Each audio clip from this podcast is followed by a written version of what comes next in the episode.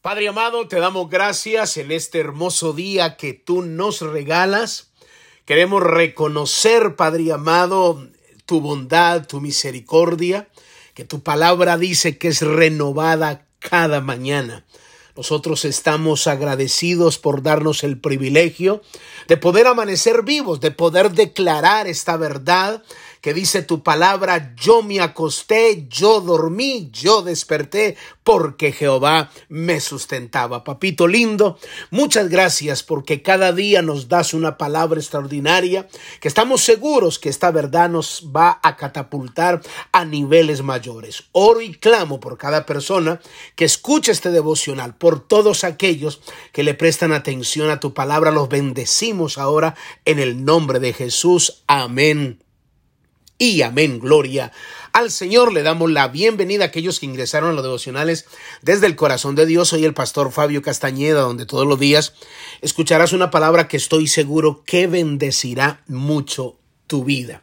Queremos agradecer a todos aquellos que fielmente no solo comparten los devocionales, sino aquellos que también de su propio dinero le pagan a emisoras para que coloquen los devocionales a Dios sea la gloria, sin nosotros decirlo, aún sin nosotros conocerle. A Dios sea la gloria. Después nos enteramos pero nunca les decimos nosotros. Así que es, el, es Dios quien está colocando en ellos el querer como el hacer por su buena voluntad.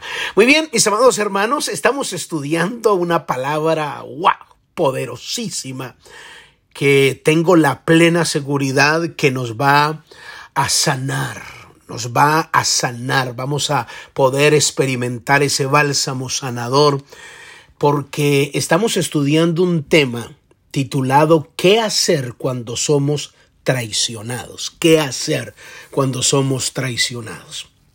Es muy importante entender esto porque seguramente tú has experimentado esto y necesitas ser libre, salir de esa vida que los que te traicionaron te pusieron a vivir y comenzar a experimentar y abrazar la bondad de Dios. Estuvimos iniciando el día de ayer y hicimos una pequeña introducción. La base bíblica que usamos para este pasaje es el Salmo 54. No lo voy a leer todo, son solamente siete versículos del Salmo 54. Es el salmo donde David experimentó la traición por gente de su propia tribu, de su propia familia, de la gente más cercana y, esto causa mucho dolor. Y si usted lo ha experimentado, obviamente usted podrá decir, me identifico con David. Wow, debe de doler enormemente el ser traicionado, de seguro que sí. Ahora, ¿qué tenemos que hacer? nosotros. Yo no puedo usar la traición como un arma debajo la manga para decir a mí el que me la hace me las paga y le voy a pagar con la misma moneda y le voy a, hacerlo donde más le duela.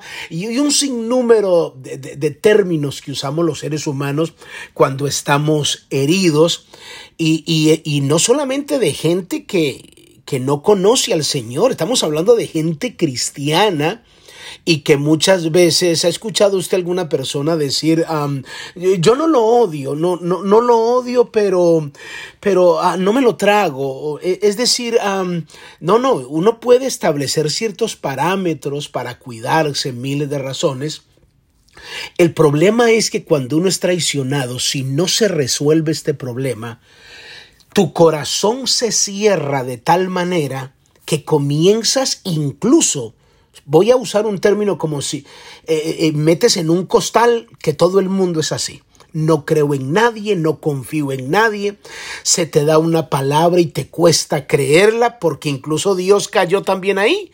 O sea, ¿cuántas veces gente dice a mi Dios me defraudó? Yo ayuné, lloré, yo pacté, hice todo lo que me enseñaron y a mí como que no me funcionaron las cosas. Ni Dios, ni Dios me fue fiel en lo que yo me comprometí. ¿Por qué? Porque si analizamos las cosas, a lo mejor te hirieron y piensas que todo mundo es así. Eso es una seña de que tu desconfianza ha crecido enormemente en el corazón y estás viviendo una vida que no te corresponde, entonces necesita ser librado. Entonces Dios por el Espíritu Santo nos está revelando la declaración y la oración que hizo el salmista David para experimentar esa liberación, para experimentar esa liberación. Entonces estamos aprendiendo algunos principios. El primer principio está en el versículo 1, digo en la parte A. Vamos a tomar el versículo 1 completo, pero lo vamos a dividir en parte A y en parte B. Y Salmo 54, versículo 1 dice, oh Dios, sálvame por tu nombre. A esa le vamos a llamar la parte A y la parte B es, y con tu poder, defiéndeme. Entonces vamos a hablar un poco. Ayer terminamos eh, en esta parte, oh Dios, sálvame por tu nombre. El salmista, dijimos ayer, que el salmista le está pidiendo a Dios su intervención. Él quiere experimentar descanso, obviamente quiere experimentar liberación. Entonces, él necesita experimentar eso y por eso le dice a Dios, escucha lo que dice el salmista, y le dice a Dios, sálvame por tu nombre. ¿Qué sentido espiritual tiene esta declaración? ¿Qué nos enseña esta declaración? Cuando el salmista le dice a Dios, sálvame por tu nombre, ¿a qué se refiere eso? Cuando tú haces un recorrido escritural, te das cuenta que el nombre de Dios no solo es respetado, sino que va por encima de cualquier otro nombre y el mismo infierno lo conoce. El mismo infierno conoce ese nombre, el poder de ese nombre. Vamos a usar los dos nombres aquí. El nombre de quien te traicionó, que lo engrandeces de tal manera que de pronto dice, pastor, yo no lo engrandezco. Pues sí, lo estás engrandeciendo porque estás viviendo la vida que él te puso a vivir. Es que no me lo trago, es que mejor dicho lo veo hasta en la sopa. Ese nombre, como se llama esa persona, le estás dando un derecho que controle aún tu propia vida, hasta el punto que te has atrevido a decir, es que me dañaron el corazón. ¿Quién? Ese que te traicionó. O sea, le estás dando una posición de honra a ese nombre quien te traicionó y no tiene el poder que tiene nuestro Dios para liberarte. Cuando te digo que el mismo infierno conoce ese nombre, es muy importante que tú entiendas la profundidad de esta declaración. Le voy a dar un ejemplo. El ejemplo del endemoniado Gadareno, cuando dije que el mismo infierno conoce ese nombre, el poder de ese nombre. Miren lo que dice Marcos capítulo 5. Dice la Biblia, vinieron al otro lado del mar, a la región de los Gadarenos, y cuando salió él de la barca, enseguida vino a su encuentro de los sepulcros un hombre con un espíritu inmundo, o sea, estaba poseído, que tenía su morada en los sepulcros y nadie podía atarle ni aun con cadenas. Porque muchas veces había sido atado con grillos y cadenas, mas las cadenas habían sido hechas pedazos por él y desmenuzado los grillos y nadie le podía dominar. Y siempre de día y de noche andaba dando voces en los montes, en los sepulcros e hiriéndose con piedras. Entonces mire el poder de este demonio. Estaba poseído este muchacho, nadie podía atarlo, habían muchos demonios en la vida de él, pero cuando vino, cuando vino Jesús con su nombre, Jesús, ese nombre, mire cómo reaccionó el demonio. Cuando vio pues a Jesús de lejos, corrió y se arrodilló ante él. Y clamando a gran voz, dijo, o sea, menciona el nombre, dijo, ¿qué tienes conmigo, Jesús, Hijo del Dios Altísimo?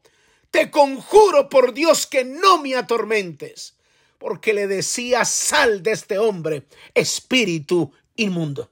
Note que el mismo infierno está aquí de rodillas ante ese nombre, reconociendo ese nombre.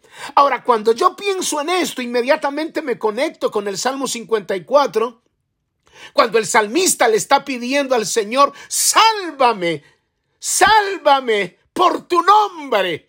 En otras palabras, es que no existe. Hay otros que me traicionaron, que tienen su nombre, pero ellos no son tan poderosos que tu nombre. Entonces yo necesito tu intervención. Por tu nombre yo quiero ser liberado.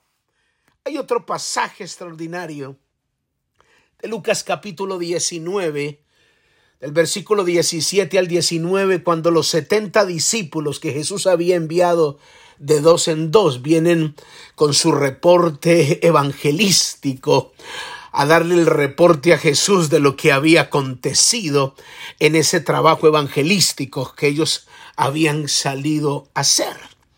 Entonces dicen los setenta en el versículo 17, volvieron los setenta con gozo diciendo, Señor, yo me imagino, es que a veces uno lee esta palabra, pero como que no, manifiesta el, el, dramatismo de la alegría que ellos pueden sentir. Así que yo lo voy a hacer. Volvieron los 70 con gozo. Uno lo lee, pero, pero, pero, eh, el gozo. Ellos estaban, Señor, Señor, aleluya. Ay, qué alegría, Señor. Aún los demonios, aún los demonios se nos sujetan en tu nombre. No en nuestra habilidad, no en nuestra capacidad, capacidad, no en mi coeficiente intelectual, no en la graduación de, de teología, ni, ni, ni, en divinidad que me gradué. No, no, no, no es en mi preparación que los demonios huyen, es en tu nombre, porque cuando usamos tu nombre, ellos tiemblan ante tu nombre. Jesús les dijo en el versículo 18, yo veía a Satanás caer del cielo como un rayo.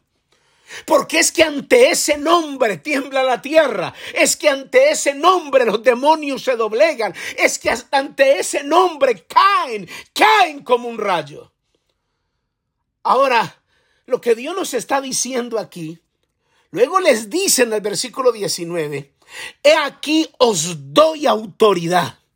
He aquí os doy autoridad de hollar serpientes y escorpiones y sobre toda fuerza del enemigo y nada les dañará. O sea, tienen mi autoridad, usen mi nombre, mencionen mi nombre para que caiga todo aquello que te está atormentando. Así que tú experimentas tu propia liberación. No cuando mencionas el nombre de quien te traicionó, cuando mencionas el nombre de aquel que te puede liberar. Yo puedo ser sanado en ese nombre. Hay muchas personas, incluso cristianos, que no tienen ni la mínima idea sobre el tremendo nombre, el poder del nombre. Entonces, cuando hay muchos pasajes más que habla acerca de esto. Es más, le voy a mostrar.